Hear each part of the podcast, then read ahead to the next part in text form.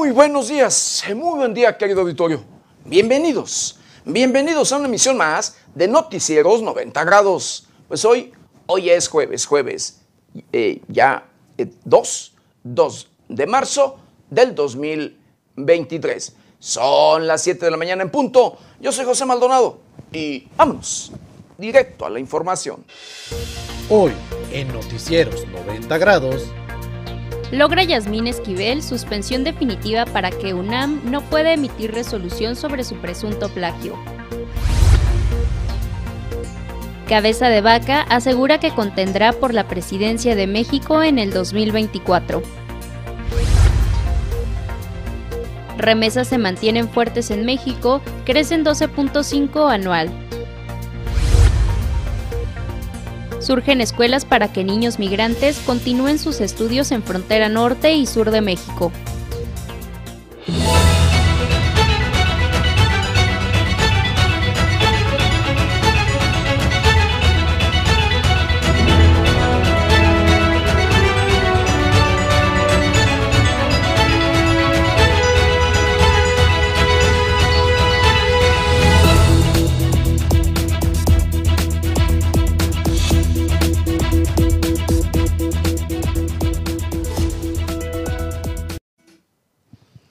No hay plazo que no se venza.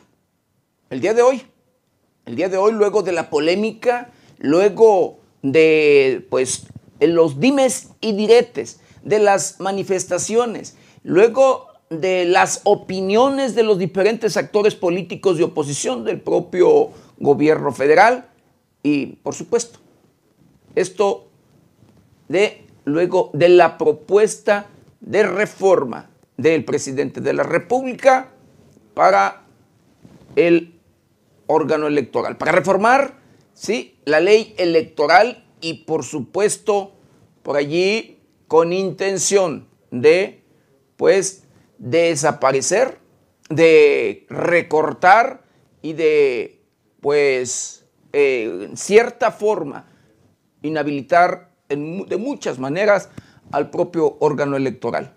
¿sí?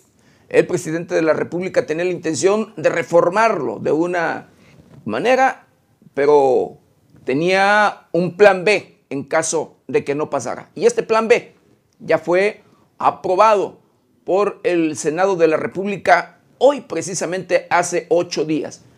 Hace ocho días fue aprobado, pero hoy, hoy jueves, ocho días después, ya llegó el plazo de la publicación en el diario oficial de la federación.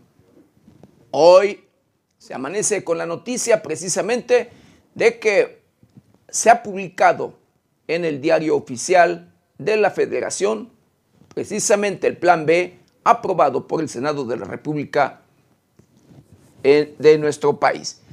Y bueno, ahora hay que esperar en lo último, lo que queda, porque todavía todavía este eh, plan B puede echarse abajo. Todavía este plan B puede tener modificaciones y sufrir modificaciones o definitivamente echarlo abajo en su totalidad. Y esta decisión la tiene única y exclusivamente la Suprema Corte de Justicia de la Nación. Todavía, todavía queda ese, esa pues esperanza en de muchos de aquellos que por supuesto defienden al órgano electoral de nuestro país y que están en contra del plan B del presidente de la República, Andrés Manuel López Obrador. Ya se habla incluso de despidos, ya se habla incluso de quiénes serían los primeros, los primeros funcionarios que tendrían que dejar, abandonar y despedirse de este órgano electoral. Y bueno, eh, pues sigue, seguimos, eh, o nuestro país sigue todavía reconociendo, reconociendo, hablando de otro tema, querido Vittorio, eh, a los migrantes, porque los conacionales son quienes han reforzado, sí, y han reactivado en gran parte la economía de nuestro país. Se sigue reconociendo que las remesas, las remesas de los mexicanos, de los migrantes, de los canocionales, siguen incrementándose incluso en nuestro país. Parte fundamental, como le vuelvo a repetir, para reactivar la economía de México. Y así, sí, el amanece hoy, precisamente jueves, pues con estos, estos temas y esta información en los diferentes medios de comunicación como información que, por supuesto, ocupa los encabezados de todos los medios de comunicación a nivel nacional e internacional. Sea usted bienvenido. Y bueno, hoy, pues ya jueves 2, eh, 2 de marzo precisamente, ya el tercer mes del año y el segundo día de este mes, mes y año que han comenzado difíciles, que han comenzado eh, preocupantes, difíciles, complicados y preocupantes en todos, pero en todos, en todos los aspectos. El presidente de la República, Andrés Manuel López Obrador, sostiene conversaciones con, con Elon Musk para instalar ¿sí? Una planta de baterías en, en Sonora o en Hidalgo.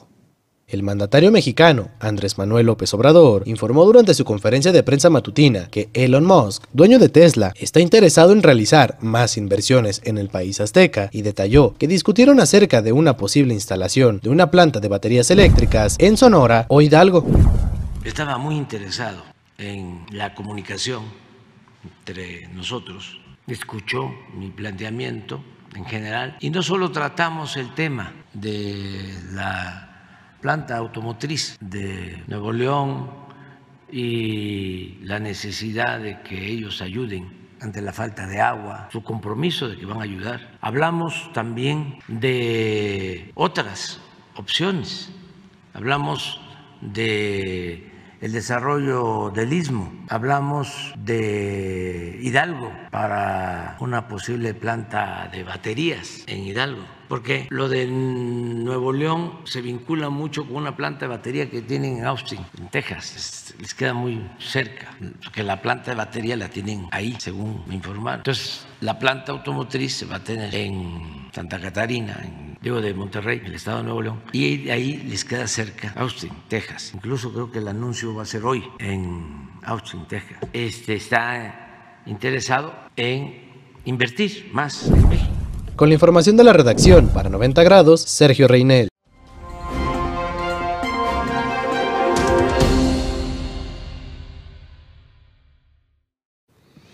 Y es que, querido auditorio, como se lo he dicho, de verdad, como siempre se lo he dicho, México tiene un gran potencial en todos los sentidos, en todos los aspectos, pero lamentablemente, por un lado, pues no hay quien se preocupe por buscar inversionistas o por invertir de verdad en, infraestructura, en eh, valga sacar adelante lo que, con lo que cuenta el país. Así, como en este caso, tema eh, industrial, que hay el litio, hay muchas cosas más como para hacer precisamente mucho, mucho de verdad eh, y sacar adelante económicamente a México.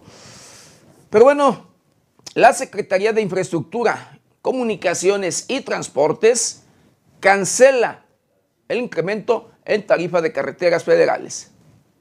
Luego de la inconformidad que externaron los usuarios de las vías de comunicación terrestres ante el aumento de las tarifas de peaje, la Secretaría de Infraestructura, Comunicaciones y Transportes terminó por desistir.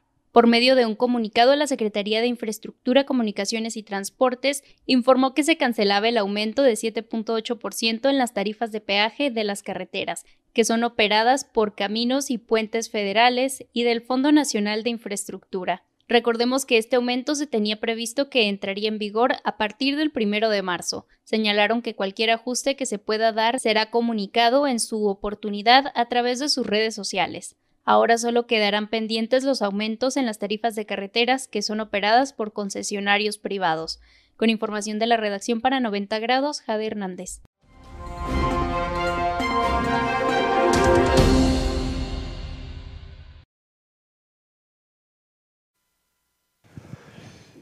Bueno, y eh, pues se pone en vigor, se pone en vigor la Ley de Protección al Espacio Aéreo Mexicano. Ya fue publicado en el Diario Oficial de la Federación. Se dio a conocer el decreto que expide la Ley de Protección del Espacio Aéreo Mexicano, en la cual se establece que la Secretaría de la Defensa Nacional de México se encargará de coordinar, de vigilar y de proteger el espacio aéreo del país. Asimismo, la ley mandata la confirmación del sistema de vigilancia y protección del espacio aéreo mexicano, la cual comprende la coordinación entre las dependencias y entidades de la Administración Pública Federal que los integran, para inhibir y contrarrestar las operaciones aéreas ilícitas que atienden contra la seguridad nacional. El sistema está integrado por la Sedena, que se encargará de la coordinación, la Comandancia de la Fuerza Aérea Mexicana y la Comandancia del Centro Nacional para la Vigilancia y Protección del Espacio Aéreo, Secretaría de Marina a través de la Dirección del Centro de Mando y Control de la Armada de México. Aunado a esto, otorga sustento jurídico a la participación de la Secretaría de la Defensa Nacional a través de la Fuerza Aérea Mexicana para brindar seguridad al espacio aéreo del país. Con información de la redacción para 90 grados, Jade Hernández.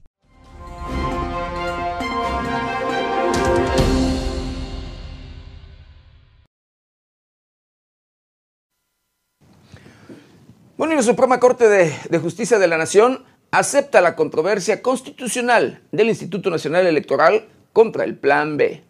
El ministro de la Suprema Corte de Justicia de la Nación, Alberto Pérez Dayán, aceptó la controversia constitucional del Instituto Nacional Electoral contra la primera parte del Plan B de la reforma electoral en estas se destacan las modificaciones de las leyes generales de comunicación social y general de responsabilidades administrativas.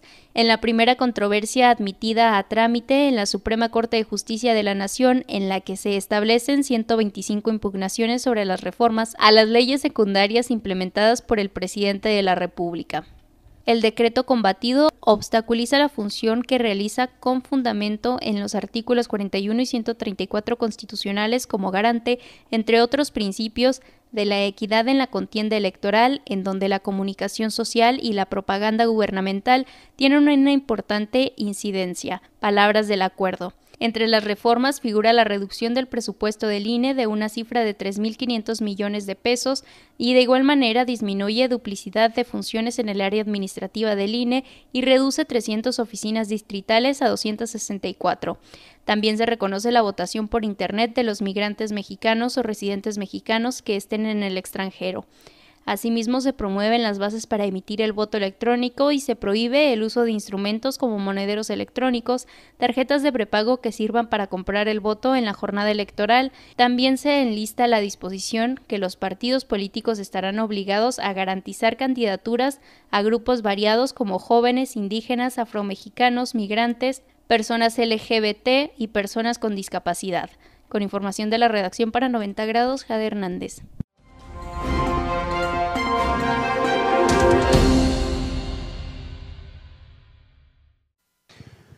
Bueno, y el presidente de la República, Andrés Manuel López Obrador, pues se le dejó ir a la yugular, a la titular, sea la presidenta de la Suprema Corte de Justicia de la Nación. Y dice, sí, que con la llegada de ella, de Norma Piña, pues se otorgan resoluciones a presuntos delincuentes. Yo me pregunto, yo digo, ¿cuáles delincuentes? Digo, digo, valga, lo, digo de manera sarcástica, porque los, sí, los eh, criminales los principales líderes, los objetivos criminales siguen libres y de verdad. Y ahí están.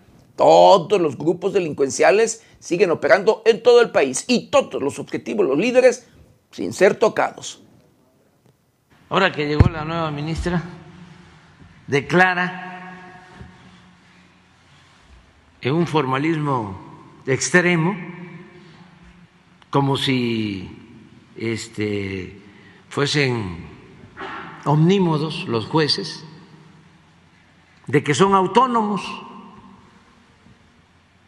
que pueden hacer lo que quieran. Y apenas llegó la nueva presidenta y se desata una ola de eh, resoluciones a favor de presuntos delincuentes.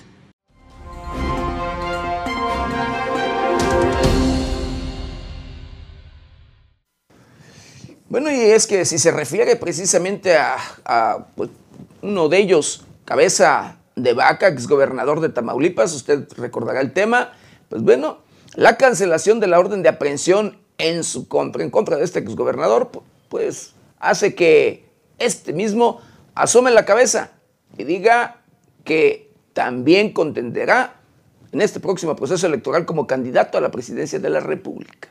El exgobernador de Tamaulipas, Francisco García Cabeza de Vaca, anunció mediante una entrevista telefónica con Ciro Gómez Leiva que se registrará como candidato a la presidencia de México. Apenas el pasado martes, el exmandatario tamaulipeco recibió un amparo contra una segunda orden de aprehensión en su contra que quedó invalidada a la espera de la impugnación por parte de la Fiscalía General de la República, por la trinchera que sea la más conveniente, siempre buscando la unidad en torno no solamente a un movimiento de partido, sino a una gran alianza con la ciudadanía. Por supuesto que voy a participar. Estaré esperando los tiempos de registro por parte de mi partido. De entrada, para las candidaturas a la presidencia de la República, expresó sobre su registro a la candidatura. Asimismo, en plan de corcholata presidenciable, el oriundo de Reynosa señaló que la elección presidencial del 2024 representa una lucha muy clara entre dictadura y democracia. Ante las acusaciones que se sostienen en su contra, Francisco García Cabeza de Vaca insistió en que las investigaciones en su contra son causas de una persecución orquestada por Santiago Nieto Castillo, exdirector de la Unidad de Inteligencia Financiera, a quien acusó de engañar a la Fiscalía General de la República para su persecución política y penal. Actualmente, Francisco García radica en los Estados Unidos a la espera de que se resuelva por completo su tema judicial. Los delitos por los que acusa la Fiscalía General de la República al exgobernador de Tamaulipas son lavado de dinero y delincuencia organizada. Con información de la redacción para 90 grados, Gabriela Pérez.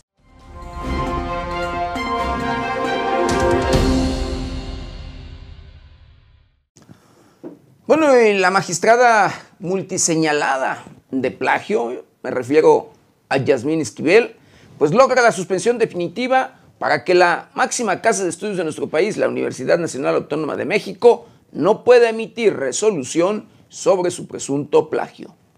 Una jueza del quinto distrito en materia administrativa le otorgó a la ministra Yasmín Esquivel una suspensión definitiva para que el Comité de Ética de la Universidad Autónoma de México no pueda emitir una resolución sobre la investigación que realiza por el presunto plagio de Esquivel en su tesis de licenciatura. La jueza de nombre Sandra de Jesús Zúñiga concedió la medida cautelar en favor de la ministra. No obstante, esta decisión puede ser impugnada por las autoridades correspondientes de la UNAM. Esto mediante el debido proceso administrativo a seguir, que deberá ser analizado por el Tribunal del Colegiado. Cabe destacar que la misma jueza instruyó a la máxima casa de estudios no difundir información alguna acerca de la investigación sobre el caso de plagio de tesis de la ministra Esquivel. En este sentido, ordenó que el Comité de Ética de la UNAM no oficialice una resolución sobre el caso, esto debido al amparo que sustrajo la abogada. Sin embargo, un tribunal del colegiado en materia administrativa falló en favor de la UNAM y esto implica que sí puede dar a conocer información sobre las investigaciones realizadas sin dictaminar una resolución al caso. Con información de la redacción para 90 grados, Quetzali García.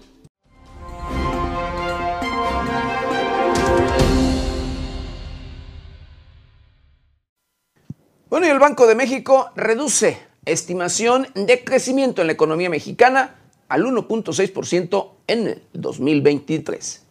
El Banco de México redujo su pronóstico de crecimiento del Producto Interno Bruto para este 2023 en México, debido a la desaceleración de la economía de los Estados Unidos. Cabe destacar que en su informe trimestral octubre-diciembre 2022, el Banco Central estimó un escenario central de crecimiento de 1.6% con un límite inferior de 0.8% y uno superior de 2.4%. Por su parte, en el tema de la inflación, la Junta de Gobierno de Banjico también elevó su pronóstico pronóstico de la inflación general que ahora alcanzaría un pico del 4.9% anual en el último trimestre de 2023 frente al pronóstico anterior que indicó una inflación del 4.1%. En ese contexto, Banjico justificó la política monetaria que impulsó el pasado 9 de febrero, en el que resultó la elevación de la tasa de interés a un 11%, lo que significó un récord y se convirtió en el decimocuarto aumento consecutivo del objetivo ante la inflación general, que alcanzó el 7.91% en el mes pasado de enero. En otro tenor, el Banco Central Mexicano pronosticó que para este 2023 la creación de empleos en el país oscilará entre los 420 mil y 620 mil, en lo que se refiere a trabajos formales afiliados al Instituto Mexicano del Seguro Social, en otra reducción de lo proyectado anteriormente, donde se visibilizaba la creación de entre 450 mil a 650 mil empleados formales. Con información de la redacción para 90 grados, Gabriela Pérez.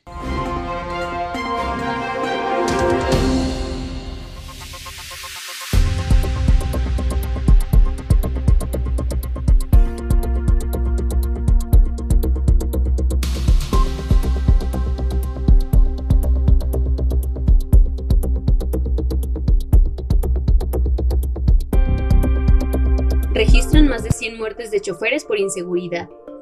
Las carreteras del estado de Guanajuato y Michoacán todavía se enlistan entre las más peligrosas del territorio nacional.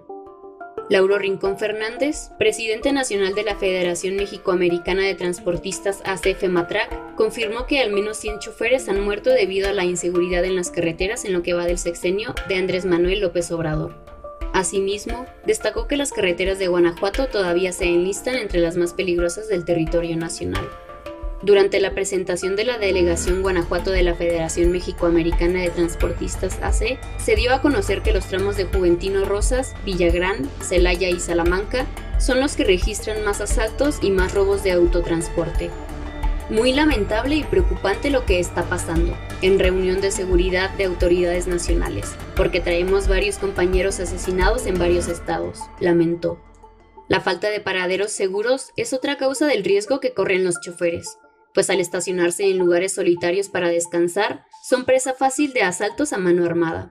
Por eso urge que los tres órdenes de gobierno se coordinen para que armen un buen proyecto, una buena estrategia, porque lo que están haciendo hasta ahorita no está funcionando, indicó. Guanajuato es donde se requiere más presencia, porque hay puntos rojos que se están identificados de robo de trailers, precisó. El líder de la Federación México-Americana de Transportistas AC dijo que los incidentes delictivos han aumentado hasta un 22% a partir de la reactivación económica en el país. Incluso señaló que se ha identificado el robo de hasta 50 camiones en un solo día en todo el territorio nacional. Hay un promedio de hasta 10 robos diarios, los cuales 4 se recuperan completos con mercancía, explicó. Por ello, continúan las mesas de diálogo entre las autoridades de seguridad local, estatal y federal, además de los representantes de la Secretaría de Comunicaciones y Transportes. Por otro lado, también el cercano estado de Michoacán es presa fácil de asaltantes y extorsionadores, Ahora es común que también además de quitarles la mercancía y el vehículo los ultimen y abandonen, o en el mejor de los casos solo se lleven todo, vehículo, carga y efectivo en algunos casos.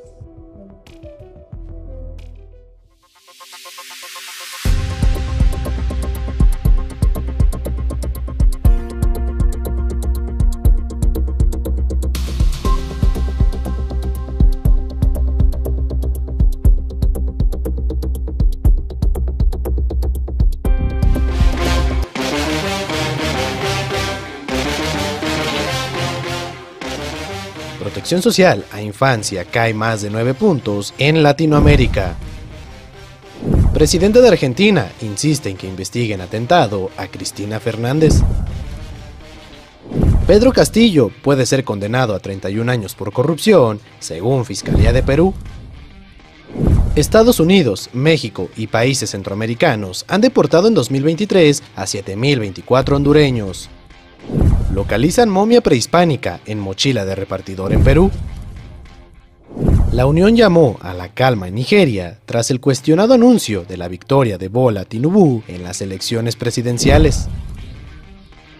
Dos buques militares iraníes que fueron sancionados a comienzos del mes por el gobierno de Estados Unidos permanecen atracados en el puerto de Río de Janeiro.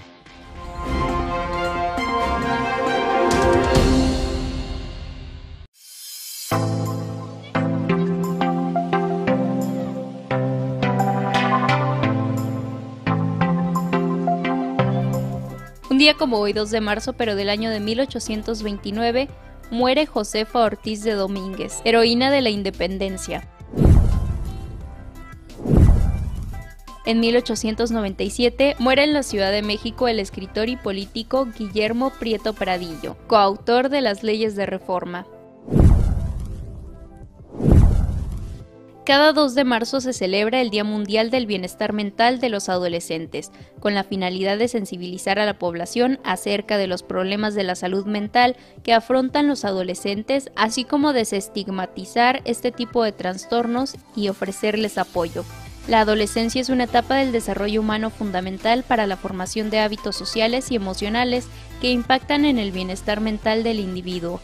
Al respecto, diversos estudios y estadísticas sostienen que uno de cada cinco adolescentes presentan una afectación de salud mental. Algunos de los trastornos de salud mental más comunes en los adolescentes son los siguientes. Ansiedad, alteración del estado de ánimo, déficit de atención, trastornos del comportamiento, trastornos de la alimentación, suicidio, depresión, psicosis, comportamientos de autolesión, entre otros.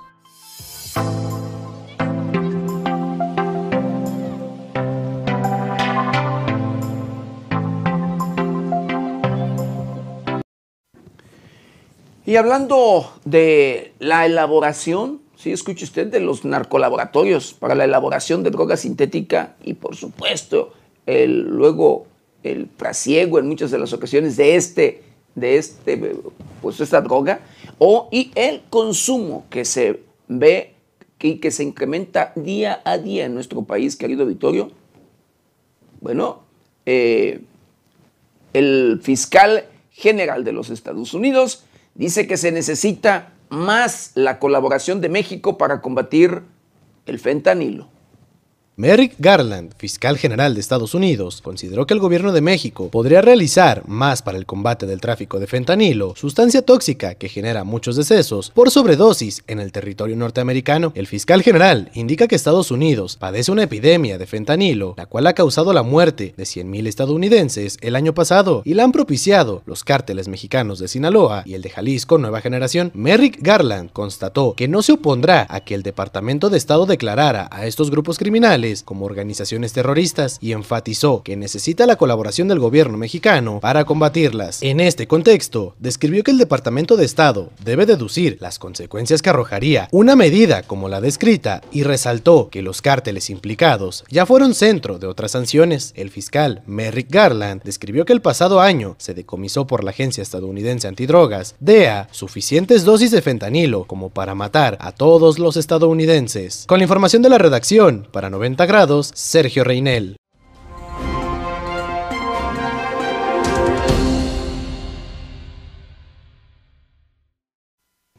Bueno, de acuerdo a la titular, escuche usted, de la Secretaría de Seguridad Ciudadana de nuestro país, del gobierno federal, lo que era antes la Policía Federal.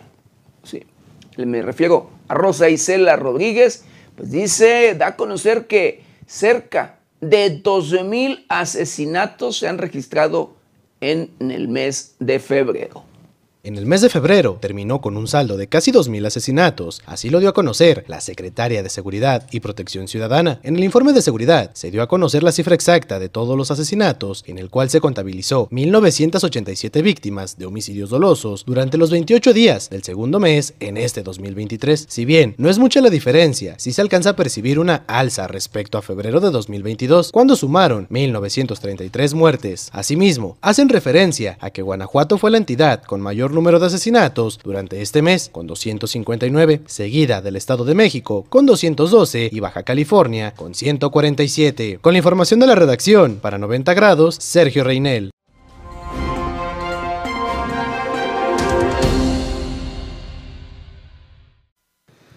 Y hablando, sí, de fentanilo, querido auditorio, eh, pues se registra un altercado entre México y los Estados Unidos por el tráfico precisamente del fentanilo. Se desató una discusión política entre los republicanos, ya que en la frontera de México y Estados Unidos el tráfico de fentanilo regresó al Congreso estadounidense. Los republicanos buscan un juicio político en contra del secretario de Seguridad Nacional, Alejandro Mayorkas, y demócratas que lo acusan de hipócrita y de polarizar la seguridad fronteriza con fines electorales. Debemos restablecer el control de nuestra frontera sur y recuperarla de las manos de los asesinos de los cárteles de las drogas, señaló en una audiencia legislativa el presidente del Comité de Seguridad Nacional de la Cámara de Representantes, el republicano de Tennessee y ex veterano de guerra, Mark Green. El Comité de Seguridad llevó como testigo a la audiencia a Rebecca Kiesling, quien es una activista antiaborto y abogada de Michigan que perdió a sus dos hijos de 18 y 20 años por una sobredosis de fentanilo. Esto para hacer énfasis de que en la frontera de México con Estados Unidos existe una crisis y una tragedia al que haya tanto paso de esta sustancia nociva. Aún así, los republicanos prometieron presentar una nueva iniciativa de control fronterizo, sin embargo fracasaron debido a que los miembros moderados de su banca amenazaron con votar en contra debido a que el plan cerraba la frontera a todas las solicitudes de asilo. Información de la redacción para 90 grados, Jade Hernández.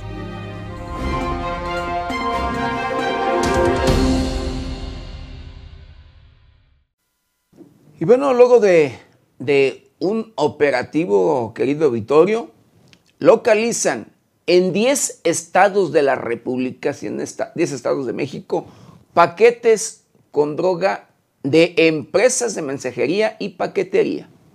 Elementos de la Guardia Nacional interceptaron alrededor de 175 paquetes con aparente marihuana en 10 estados del país. En distintas acciones, guardias nacionales aseguraron el posible enervante con apoyo de binomios caninos. Durante revisiones preventivas en empresas de mensajería y paquetería, el personal de la Guardia Nacional, previa autorización, ingresó a diferentes empresas privadas como parte de la estrategia para inhibir el tráfico de sustancias y objetos ilícitos. La hierba verde y seca, con las características propias de la marihuana se encontró en bolsas selladas de alto vacío, envoltorios con cinta canela, en cajas de cartón y frascos de vidrio en las siguientes entidades. En Nuevo León, 55 paquetes, Jalisco, 29, Coahuila, 21, Zacatecas, 19, Hidalgo, 15, Baja California, Chihuahua, Guanajuato, Sinaloa y Veracruz, con 36 paquetes. El aparente estupefaciente fue asegurado y puesto a disposición en las agencias del Ministerio Público de la Federación en cada entidad para que se confirme con precisión el el peso tipo de enervante. Con la información de la redacción, para 90 grados, Sergio Reinel.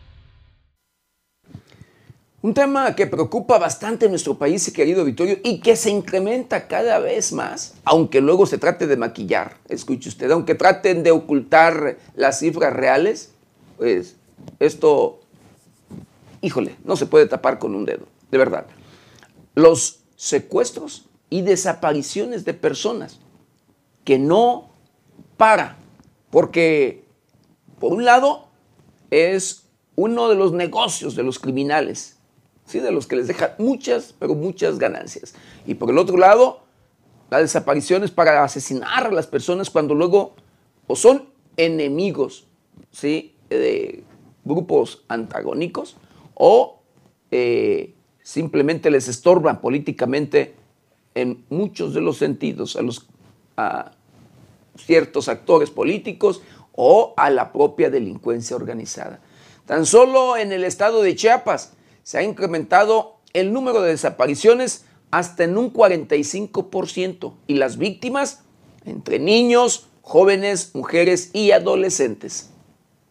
Chiapas entra en una crisis. Se reporta que por lo menos son 10 los desaparecidos a la semana de personas menores de 18 años de edad. Los familiares y organizaciones sociales pidieron a las instituciones de Chiapas y del gobierno federal que se reconozca la problemática para así trabajar en conjunto, encontrarlos y parar esta crisis. Se reunieron representantes de municipios como Palenque, Ocosingo, Panteló, Chicomucelo, Comitán, La Trinitaria, Sabanilla y San Cristóbal de las Casas, entre otros, junto con con Victórico Galvez Pérez, abogado de los derechos humanos para Bartolomé de las Casas, que es una de las organizaciones participantes en el encuentro. Hace unos cuantos meses, en Chiapas, se propuso crear comisiones ciudadanas de búsqueda, organizaciones de familias de desaparecidos u organizar foros para poner el tema en la agenda pública, aunque funcionarios respondieron que no era una necesidad. En el periodo 2018 a 2021 contabilizamos 1.831 desapariciones de menores de 18 años. Destaca que hay un incremento sostenido en este periodo porque en 2019 hubo 183 desapariciones y a partir de ahí la cifra fue multiplicándose cada año, es decir, pasó de dos casos a la semana en 2018 a 10 casos a la semana en 2022, señaló Jennifer Asa. Por ello, se menciona que en cualquiera de los casos está aumentando la desaparición de personas de Chiapas y no se les está buscando por parte de las instituciones. Han sido las familias quienes emprenden las búsquedas. Con la información de la redacción, para 90 grados, Sergio Reinel.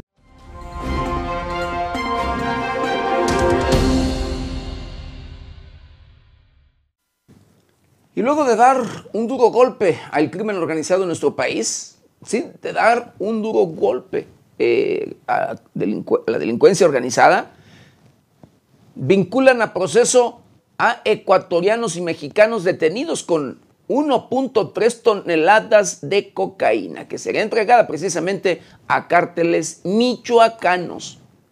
Cuatro sujetos que fueron detenidos por personal de la Secretaría de Marina cuando pretendían descargar 1.3 toneladas de cocaína en la costa de Michoacán fueron vinculados a proceso. Dos de ellos son de nacionalidad ecuatoriana. Luis N. Leobardo C. de nacionalidad mexicana y Carlos A. y Brian B. ecuatorianos fueron detenidos por elementos de la Secretaría de Marina al suroeste de la costa de Lázaro Cárdenas en Michoacán cuando se encontraban en alta mar a bordo de una embarcación sin matrícula ni dato de identificación. Al ser descubiertos y perseguidos por el personal naval, arrojaron bultos hacia el mar que resultaron contener 1.338 paquetes de clorhidrato de cocaína con un peso de 1.331 kilos, 320 gramos. La droga incautada tenía un valor estimado en más de 332 millones de pesos en el mercado negro. Posteriormente, se les aseguraron 25 bidones de hidrocarburo al 90% de su capacidad y 7 más al 10%. En la audiencia inicial, el Ministerio Público de la Federación expuso los argumentos que resultaron suficientes para que el juez federal otorgara la vinculación e impusiera como medida cautelar la prisión preventiva oficiosa. Además, otorgó cuatro meses para la investigación complementaria. Con la información de la redacción, para 90 grados, Sergio Reinel.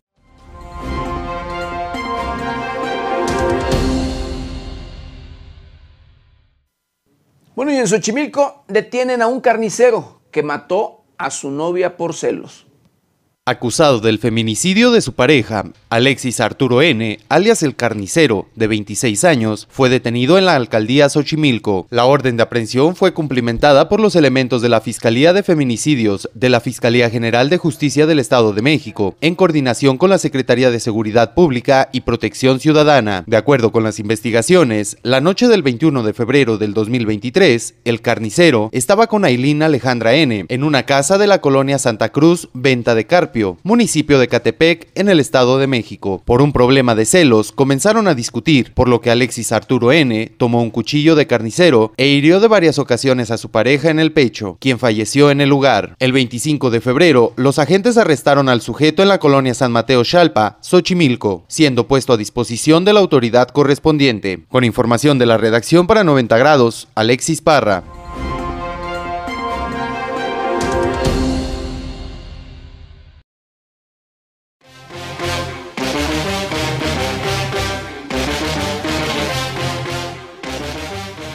Voy a regresar a México. Cabeza de Vaca advierte regreso a México como aspirante para 2024 tras obtener amparo. Sobrevivientes de cáncer en México escalan montañas para dar esperanza. Los nuevos integrantes del Instituto Nacional de Transparencia, Acceso a la Información y Protección de Datos Personales son Ana Yadir Alarcón Márquez y Rafael Luna Alviso, designados por el Senado de la República. Al menos 300 elementos de la Guardia Nacional fueron desplegados en Culiacán como parte de una estrategia para reforzar la seguridad. Obispos de México pedirán a Papa Francisco incluir ritos mayas en misas católicas. El nuevo crédito Infonavit, dirigido a personas que no cotizan seguro social, más de 180 mil hidalguenses podrían acceder a este crédito dirigido a quienes actualmente no cotizan en la seguridad social y que cuentan con ahorros en su subcuenta de vivienda. Banco de México recorta a 1.6% su pronóstico en crecimiento económico. Para México en 2023 se espera una gradual mejoría en el ritmo de crecimiento de la economía mexicana en 2024.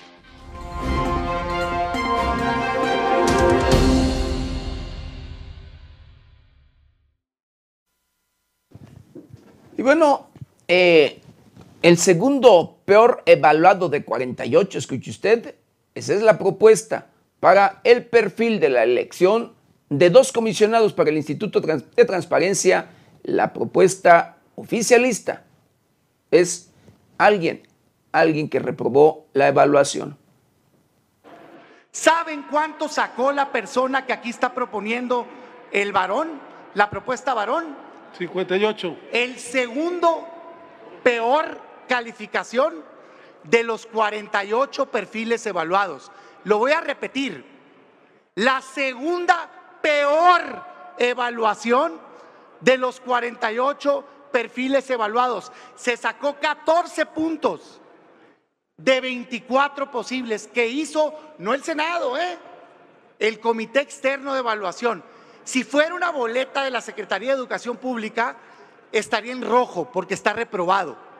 Da 58 de 100. Es reprobado. No puede ser posible que agarremos este trabajo profesional, técnico, que hizo la Comisión Anticorrupción y de Transparencia y lo tiremos a la basura. Yo no estoy de acuerdo. Entonces, ¿para qué hacemos procesos en el Senado de la República? ¿Para venir a simular? Y no, no es válido decir, es que es el acuerdo posible.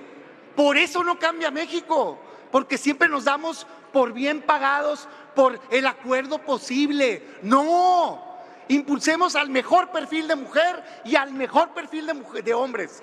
No logran consenso los primeros, escojan el que quieran, pero de los mejores evaluados.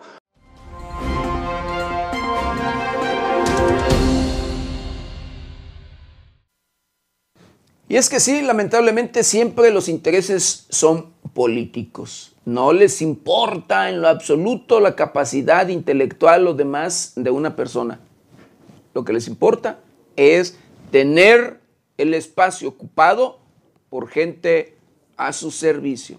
Lamentablemente, así como luego se escucha y se dice, pues los que se le llaman luego por allí, pues apadrinados o carnales o como usted lo quiera mencionar, pero lamentablemente así es. Y constantemente conocemos que auditores carnales o, o, apadrinados y lo que usted quiera, pero de verdad, así, así, las cosas, y no nomás auditores, de todos los funcionarios en los diferentes lugares, así lo es porque muchos muchos espacios, de verdad, secretarías y demás, que no cuentan con el perfil, los titulares, pero son compadres y son o son amigos recomendados o lo que usted quiera, como le vuelvo a repetir, los carnales, pues, y así los ocupan, así están. Pero bueno, y bueno, continuando, y la senadora eh, Rocío Abreu, eh, pues que ella, ella no dijo refiriéndose no dijo refiriéndose a lo, comentado en la relación a la senadora Lili Telles. Quiero fijar mi postura respecto a lo publicado y a las versiones que han difundido diversos medios de comunicación respecto a mi dicho después de la provocación en el Pleno y fuera de él de la senadora Telles.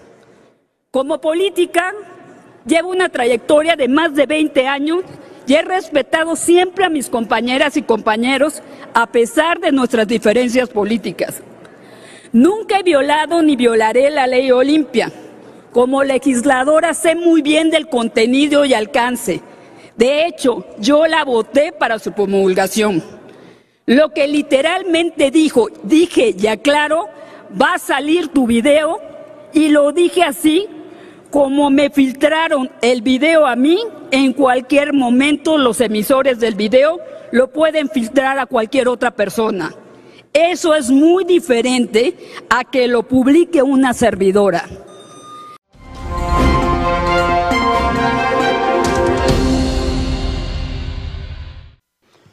Bueno, programas para el bienestar eh, llegan, llegan a más de 25 millones de personas, así lo da a conocer Carlos Torres Rosas. En conferencia de prensa matutina, el coordinador general de programas para el bienestar, Carlos Torres Rosas, detalló que 25.624.254 personas accederán este año a los apoyos con una inversión histórica de 598.010 millones de pesos, lo que representa un incremento del 34% en el presupuesto de este rubro en comparación con lo asignado en 2022. De 35 millones de viviendas que hay en el país, dijo, el 71% recibe al menos uno de los programas para el bienestar. Otros 5 millones se benefician de una parte de los recursos de la nación al desempeñarse como servidores públicos y el restante de 5 millones se favorecen de manera indirecta porque las becas y pensiones, por ejemplo, aumentan el poder adquisitivo de la gente y contribuyen al flujo del capital. Con la información de la redacción para 90 grados, Sergio Reinel.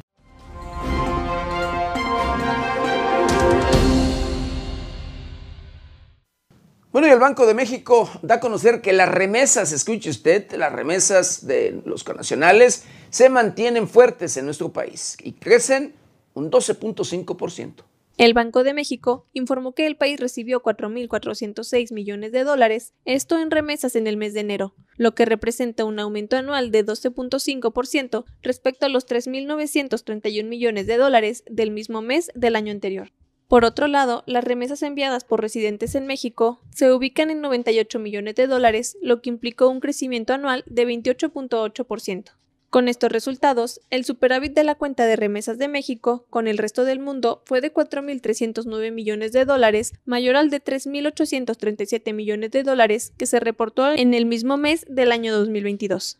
Con cifras ajustadas por estacionalidad, en el primer mes de 2023, los ingresos por remesas retrocedieron una tasa mensual de 1.5%, mientras que los egresos por remesas avanzaron a una tasa mensual de 5.8%. De esta manera, en enero de 2023 el superávit de la cuenta de remesas resultó de 5.093 millones de dólares, que se compara con el de 5.177 millones de dólares que se presentó en diciembre de 2022.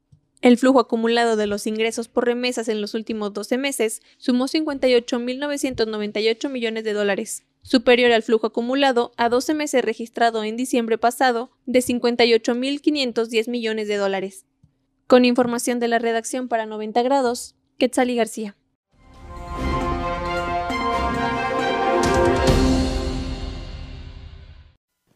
Bueno, y obispos de Chiapas pedirán, escuche usted, al Papa Francisco la inclusión de ritos mayas en misas. La diócesis de San Cristóbal Chiapas enviará al Papa Francisco una propuesta de incluir en las misas católicas ritos tradicionales indígenas como la danza, música y participación de las mujeres en el rito católico. En entrevista, el cardenal Felipe Arismendi Esquivel, encargado de coordinar los trabajos, explicó que la propuesta sobre la inclusión de ritos mayas se presentará en la Asamblea de la Conferencia del Episcopado Mexicano para después ser entregada en Roma por el arzobispo de Puebla, Víctor Sánchez, presidente de la Comisión de Pastores Liturgia. Por su parte, el obispo de San Cristóbal, Rodrigo Aguilar Martínez, refirió que las adaptaciones litúrgicas presentadas están encaminadas a la unión de la comunidad, con el debido respeto al valor de la cultura de los pueblos originarios. En este sentido, la diócesis de San Cristóbal se expresó orgullosa, dado que ha dado un salto importante después de haber concluido la traducción de la Biblia a cuatro idiomas originarios del país. Este tipo de propuesta apenas es la segunda sugerencia de la índole que nace de alguna comunidad eclesiástica católica, puesto que la primera proposición surgió de la comunidad de la República del Zaire en África, esto para modificar los ritos tradicionales católicos. Con información de la redacción para 90 grados, Quetzali García.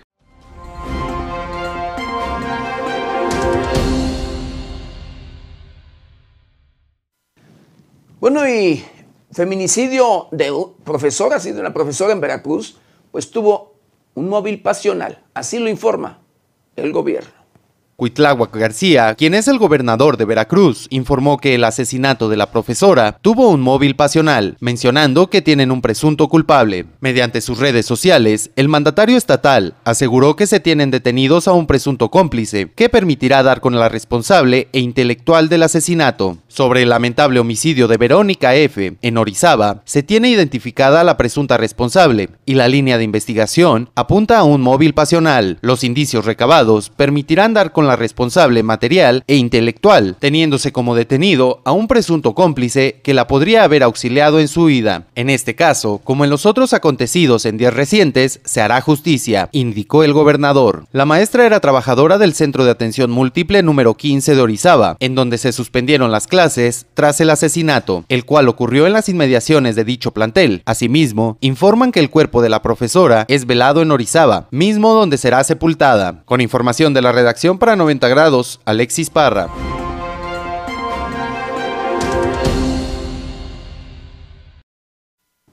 Bueno, un hombre muere y dos más resultaron intoxicados al, inter sí, al interior de un hotel en la Ciudad de México. Al interior de un hotel localizado en la Ciudad de México, un hombre perdió la vida y dos más resultaron intoxicados. De acuerdo a los primeros reportes, los hechos se registraron en la alcaldía Miguel Hidalgo, lugar al que arribaron servicios de emergencia, alertando que unos de los clientes habían presentado malestares. Ahí, los paramédicos brindaron atención médica a dos hombres por intoxicación, en tanto que certificaron la muerte de un acompañante. El reportero Carlos Jiménez, quien se especializa en información policíaca, señaló que las víctimas dijeron haber llegado en compañía de unas mujeres quienes ya no se encontraban en la habitación cuando llegaron las autoridades. En el lugar fueron halladas varias botellas de alcohol y refrescos. Por su parte, la Secretaría de Seguridad Ciudadana y la Fiscalía General de Justicia de la Ciudad de México abrieron la investigación pertinente. Con la información de la redacción, para 90 grados, Sergio Reinel.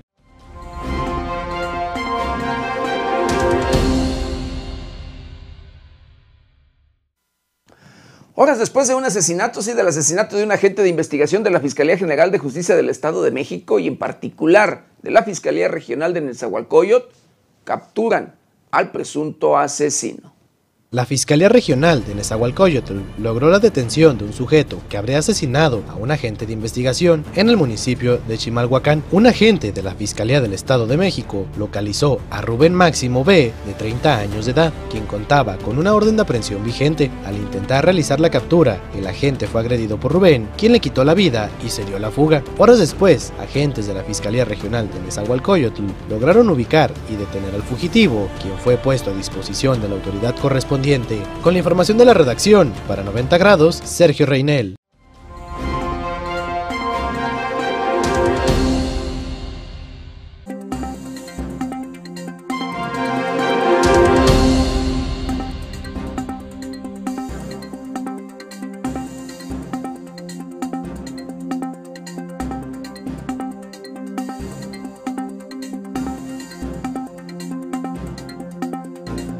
Publican el plan B de la reforma electoral en el diario oficial de la Federación.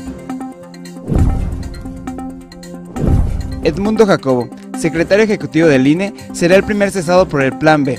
Lorenzo Córdoba aseguró a Edmundo Jacobo que cuando el orden constitucional democrático sea restaurado, podrá volver a su cargo en el INE. Inseguridad en Chiapas frena primera caravana migrante del año. Unidad de Investigación Financiera revela presunta red de corrupción de Genaro García Luna. Sismo con magnitud de 5.8 se registra en Oaxaca. No se activó la alerta sísmica.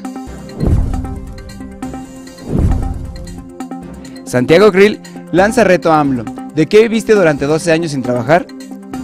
Santiago Krill manifestó que a la hora presidente le falla la memoria, debido a que incluso lo representó durante varios años sin comprobarle ni un solo peso. Organización de las Naciones Unidas y Derechos Humanos exige investigación pronta sobre matanza de jóvenes por militares en Nuevo Laredo. La ONU pidió realizar una investigación diligente, pronta e imparcial en el caso del asesinato de jóvenes por militares en Nuevo Laredo.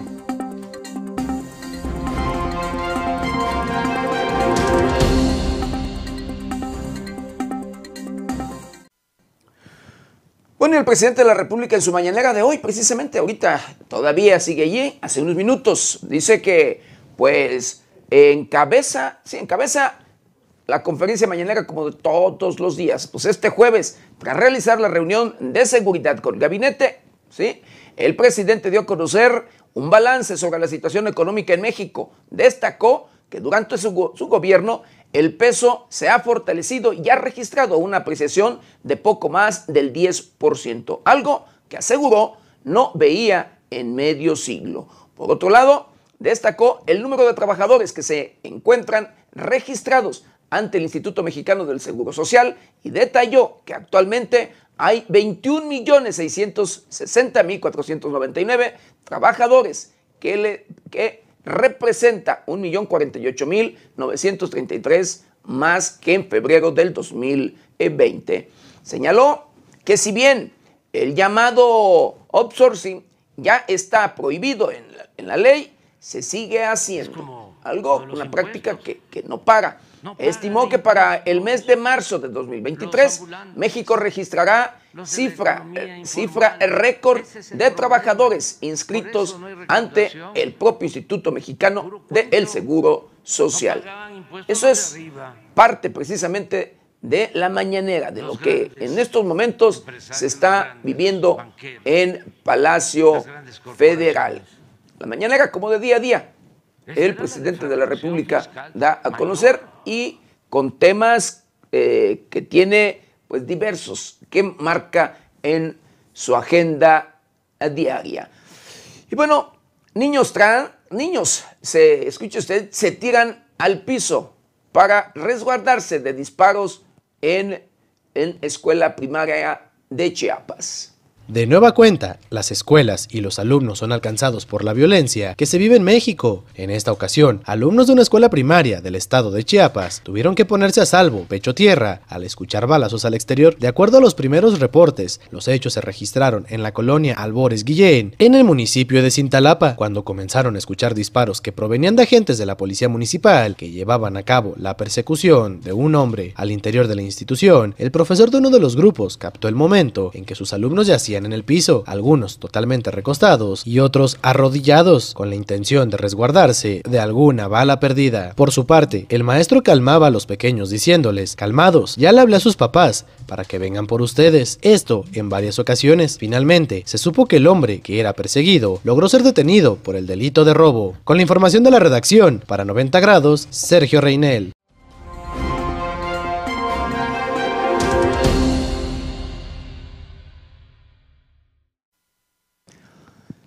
Bueno, a ver, un muerto, un muerto de Morelia, Michoacán, que había sido desaparecido. Escuche usted, luego de trabajar, salió eh, este elemento, elemento de peritos de tránsito en Michoacán, perteneciente a la Secretaría de Seguridad Pública de la entidad. Fue localizado sin vida eh, y en, embolsado. El cuerpo que fue hallado sin vida y embolsado en la colonia 3 de agosto, en esta ciudad de Morelia, pertenece a Juan Carlos B.S., elemento de la Secretaría de Seguridad Pública de Michoacán, adscrito al área de peritos de tránsito, quien estaba desaparecido desde el pasado día martes. Como se diera a conocer en este medio de comunicación, la mañana del miércoles fue localizado el cuerpo sin vida de una persona en la referida colonia. Fue al continuar con las indagatorias que las autoridades confirmaron que se trataba de quien en vida respondiera al nombre de Juan Carlos Carlos B.S., quien fue visto por última vez el martes que salió de su turno y se dirigía a su domicilio. Las investigaciones en torno al hecho sintonizan con el fin de esclarecer el crimen. Con información de Gustavo Ruiz para 90 grados, Alexis Parra.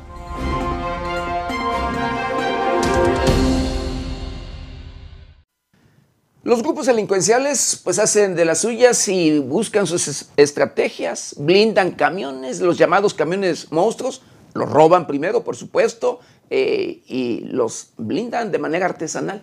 Y, hacen, y lo vemos constantemente, eh, circulando de un lado para otro, a veces sin que nadie les diga nada. Los llamados camiones monstruos. Así como usted lo escucha. Pues bueno, eh, aseguran un, un, camión, un camión con redilas así, blindado, tipo monstruo para sus operativos.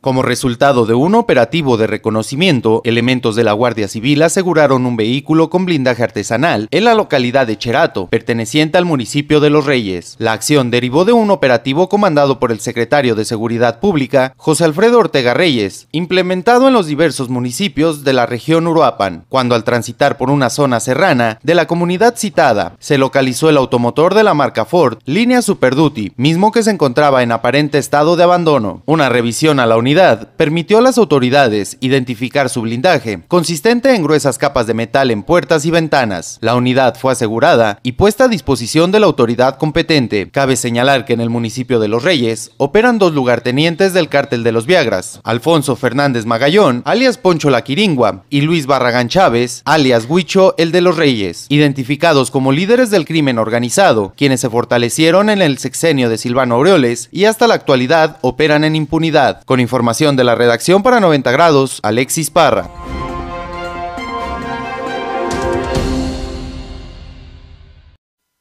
Y bueno, en, en Noruega detienen a una activista eh, sueca, una activista eh, medioambientalista y ambientalista. Este miércoles se detuvo a la activista Greta Thunberg junto con otras personas durante una jornada de movilizaciones en las sedes de varios ministerios de Oslo, Noruega. Ello en defensa de los derechos de la comunidad Sami, la cual demanda la presencia de dos parques eólicos en sus demarcaciones. Según informes del medio local, Verdensgang explica que en los últimos días los activistas habían bloqueado las entradas de los ministerios de Hacienda, de Petróleo y de Energía, y este miércoles fueron ocupadas de forma pacífica las entradas de la sede de Clima y Medio Ambiente e Industria. No obstante, la activista fue expulsada por segunda vez de las puestas de Ministerio de Hacienda. En dicho acto, la policía intervino luego de que el edificio de Clima y Medio Ambiente en el que fue desalojada y dijo se seguirá participando. Por dichas manifestaciones, el Ministerio de Petróleo y Energía, Terje Asland, canceló la visita oficial a Reino Unido, en la que se pensaba participar en un nuevo evento con el príncipe Guillermo. Cabe destacar que en 2021, el Tribunal Supremo falló a favor de una demanda presentada en contra de dos parques eólicos en el distrito de Fosen. Este ponía en riesgo el pastoreo de renos y se quebrantaba el derecho de ejercer las tradiciones de la comunidad Sami. En este contexto, requirieron que estos parques sean desmantelados y regrese al estado natural de la región. Con información de la redacción para 90 grados, Alexis Parra.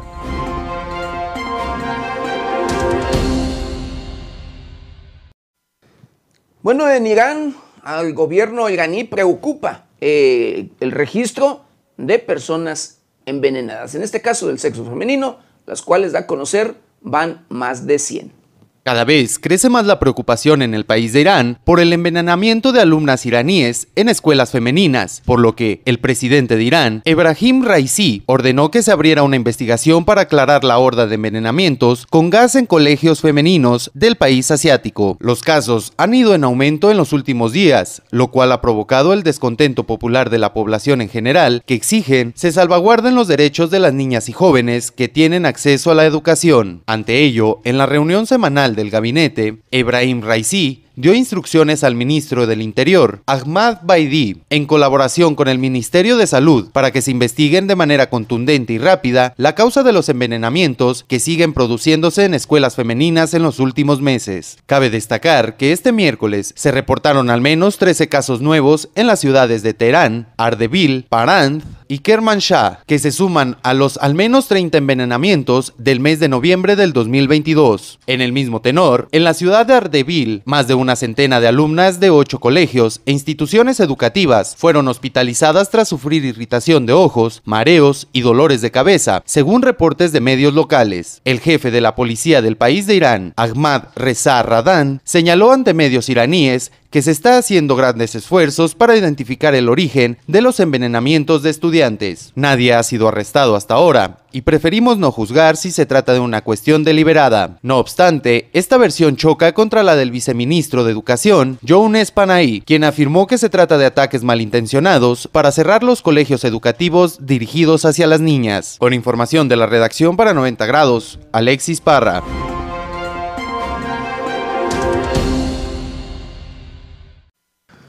Bueno, en Grecia se registró un accidente, un choque de trenes. Esta nota se la quedó de ver, lo que no la tenemos. Eh, pero bueno, se registra un choque de trenes, lo que deja como resultado más de 30 personas sin vida. Pero de este hecho, detienen al responsable del accidente.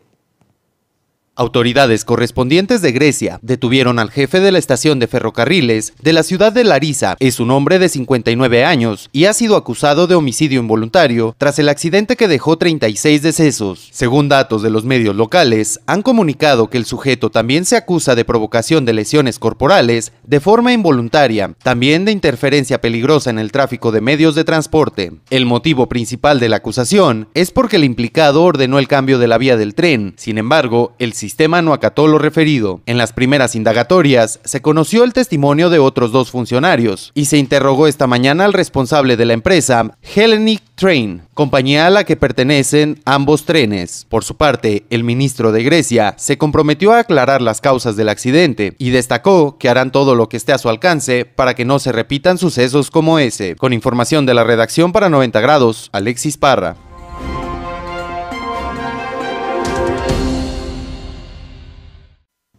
Y bueno, hablando de estos cambios climáticos, querido Vittorio, provocados de verdad por el propio ser humano, eh, que, híjole, con las prácticas constantes, diarias, de pues la deforestación, el acabar con los bosques, el hacer cambio de uso de suelo, el sembrar eh, eh, diferentes temas agrícolas, entre ellos, entre ellos el famoso oro verde, entre otros, por supuesto, querido Vittorio, pues esto lleva a causar problemas serios en el planeta, en todo el mundo.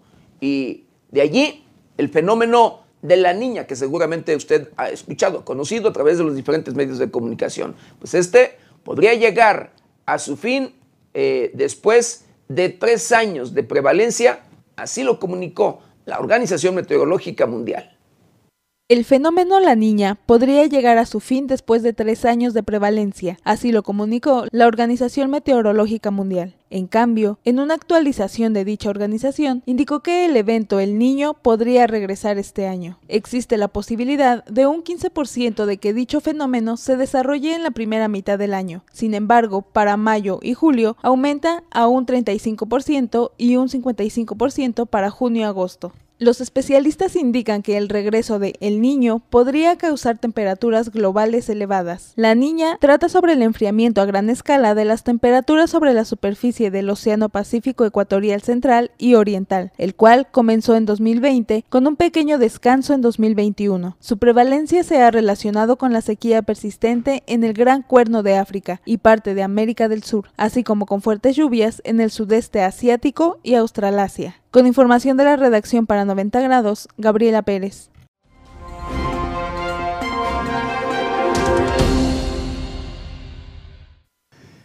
Bueno, Turquía, luego de pues el sismo registrado en, aquel lugar, querido auditorio, que dejó pues, híjole, centenas de miles de muertos, miles de personas eh, por allí, pues en, en la calle, valga por este por este desastre y que México se solidarizó para apoyar en la búsqueda de pues, personas eh, con vida o sin vida, como quiera, que incluso pues, uno de los perritos eh, de la Secretaría de Marina de México pues perdió la vida por allá también en rescate. Pero bueno, Turquía manda mensaje de agradecimiento a México por ayuda tras sismos el canciller Marcelo Ebrard recibió un mensaje de agradecimiento del gobierno de Turquía para las autoridades y el pueblo de México por la ayuda que el país prestó a esa nación tras el sismo que le azotó el mes pasado. Asimismo, el secretario de Relaciones Exteriores se reunió en Nueva Delhi con su homólogo turco, a quien ofreció apoyo a su país para las labores de reconstrucción de las localidades afectadas por el terremoto. El jefe de la diplomacia turca recordó la ayuda prestada por elementos del ejército, marina y Cruz Roja, así como de los perros de rescate, particularmente de Proteo. Me gustaría agradecer al gobierno de México, así como a la gente de México por su solidaridad y apoyo, y por enviar equipos de búsqueda y rescate de 150 personas, y con los mexicanos que también enviaron equipos de búsqueda y rescate, puntualizó el canciller turco. Finalizó su agradecimiento afirmando que nunca olvidaremos el apoyo del gobierno mexicano, el pueblo mexicano, durante estos momentos difíciles que estamos pasando en Turquía después de los terremotos. El canciller Ebrard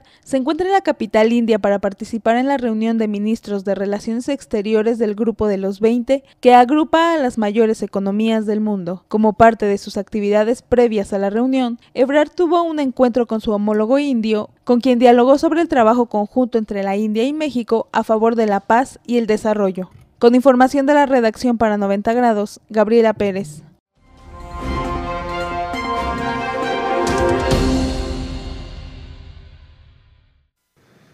Bueno, y en El Salvador, pues siguen, sigue ahí la estrategia de el propio presidente. Pues este, sí, de la detención de pandilleros. Y en este caso, El Salvador va por la detención, presumiblemente, de 30 mil pandilleros más que andan en las calles. René Merino Monroy, ministro de Defensa de El Salvador, informó ante los medios de comunicación que el país centroamericano mantiene estrategias para lograr la captura de al menos 30.000 pandilleros en el país. Cabe destacar que desde la entrada en la administración de Nayib Bukele, actual presidente de El Salvador, las medidas de seguridad y no impunidad se han maximizado en la búsqueda de erradicar el índice delictivo en el país. Hasta el momento, en la administración de Bukele, al frente de El Salvador, se suman más de 64.000 personas detenidas en centros penitenciarios relacionadas con presuntas pandillas criminales. El Salvador se ha convertido en un foco de atención de las organizaciones que defienden los derechos humanos de las personas, puesto que han acusado a aquel gobierno de torturar y privar de sus derechos a los malhechores. Sin embargo, Merino Monroy explicó que las medidas tomadas en el país han permitido tener los índices delictivos más bajos en el país. La estrategia de seguridad del señor presidente Nayib Bukele ha permitido ir recluyendo a todos los terroristas en el lugar donde siempre debieron de haber estado, hasta pagar cada uno de sus crímenes, mencionó en su cuenta de Twitter el ministro de Defensa. Por su parte, la preocupación de distintas organizaciones de derechos humanos ha ido en crecimiento, dado que la organización Human Rights Watch advirtió sobre el incremento de detenciones y señalamientos por arbitrariedades, como las detenciones contra personas menores de edad, algunas basadas en las apariencias físicas y otro tipo de irregularidades en un informe realizado a finales del 2022. La población carcelera aumentó de 30.000 personas en marzo del 2022 a cerca de 95.000 detenidos para noviembre, más de tres veces la capacidad oficial. Miles de detenidos han estado incomunicados durante semanas o meses o solo se les permitió ver a su abogado durante unos pocos minutos antes de la audiencia, señaló el informe. En ese sentido, Nayib Bukele ha defendido su estrategia contra los miles de pandilleros retenidos en lo que justificó que los derechos a defender no son solo los de los delincuentes, sino los de toda la población de la que él está a cargo. Con información de la redacción para 90 grados, Jade Hernández.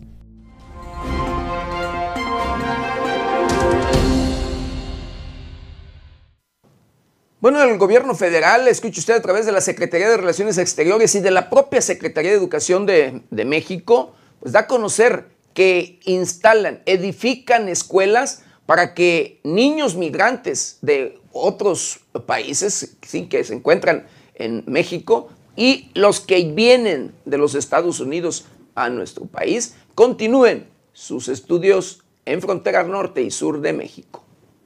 Debido a las restricciones migratorias, cientos de niños migrantes se encuentran varados en las fronteras del país azteca, por lo que el surgimiento de escuelas en México se ha convertido en un esfuerzo importante realizado para que no pierdan el derecho del acceso a la educación.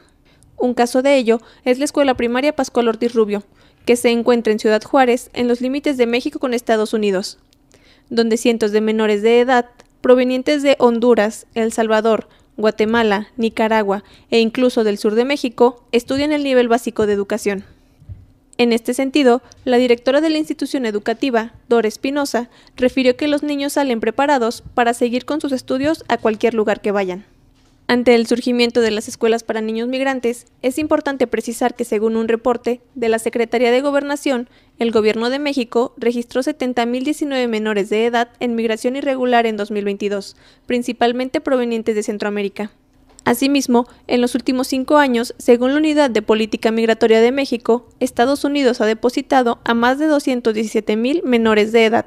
Aunado a esto, Jorge Rolando Flores Archila, director de Servicios Regionales de la Secretaría de Educación de Chiapas, indicó que en la región Costa Soconusco se cuenta con el registro de 3.500 niños migrantes que acuden a escuelas públicas.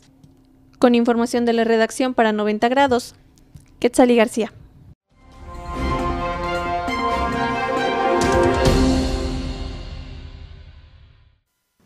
Bueno, y de acuerdo a la titular de la Clínica de Obesidad y Trastornos de Conductas Alimentarias, pues el estigma y discriminación son barreras en la búsqueda de tratamiento de la obesidad.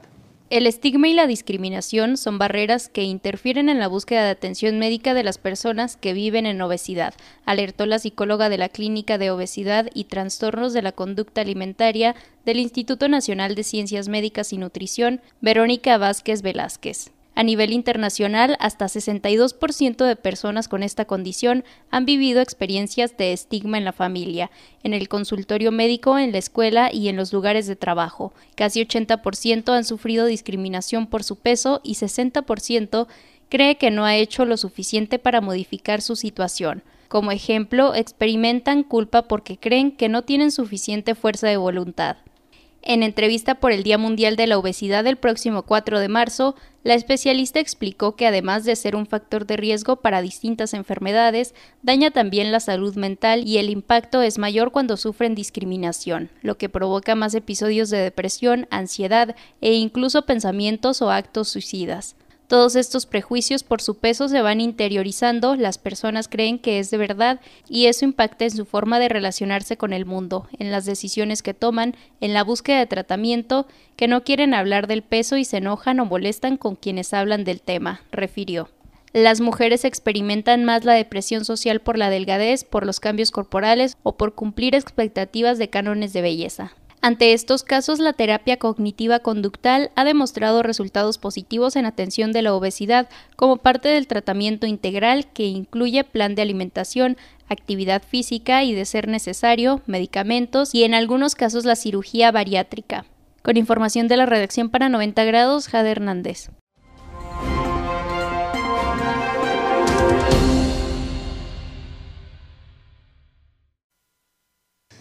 Y bueno, luego del registro de casos, escuche usted, de abuso sexual en un colegio, el colegio eh, Carmel, ubicado en la colonia Rinconada Cuapa, esto en la alcaldía de Tlalpan, en la capital del país.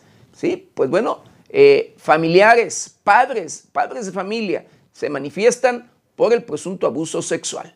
Padres de familia bloquearon la calzada del Hueso al cruce de la avenida Cafetales desde la colonia Rinconada Coapa, localizada al sur de la Ciudad de México, para demandar justicia tras conocerse 20 casos de presunto abuso sexual en menores de edad. El grupo de padres de familia confirmaron que en dicho colegio se han asegurado cinco casos de abuso sexual y 17 más son investigados. Cabe resaltar que los manifestantes demandaron ante las autoridades desde el mes de enero, sin embargo no han habido sanciones para los implicados. Con información de la redacción para 90 grados, Jade Hernández.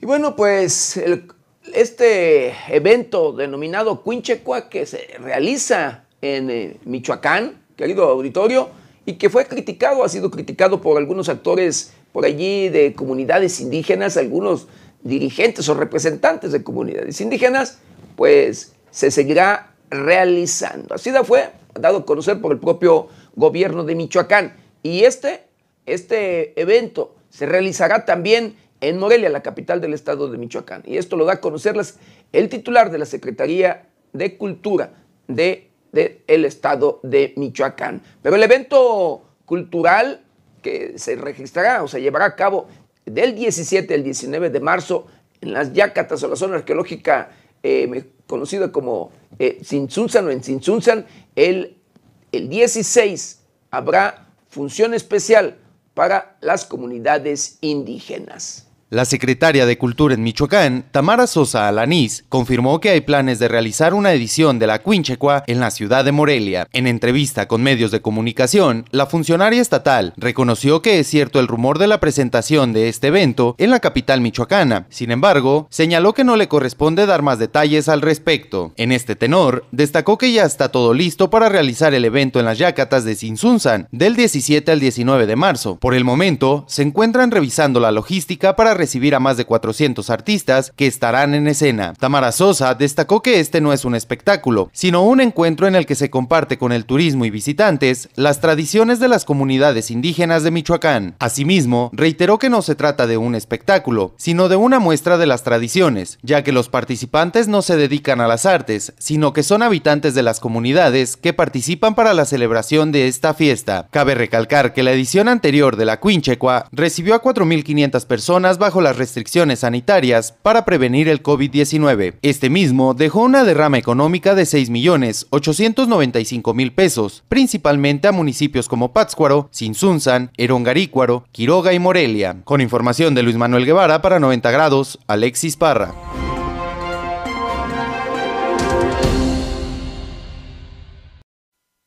Pues hemos llegado.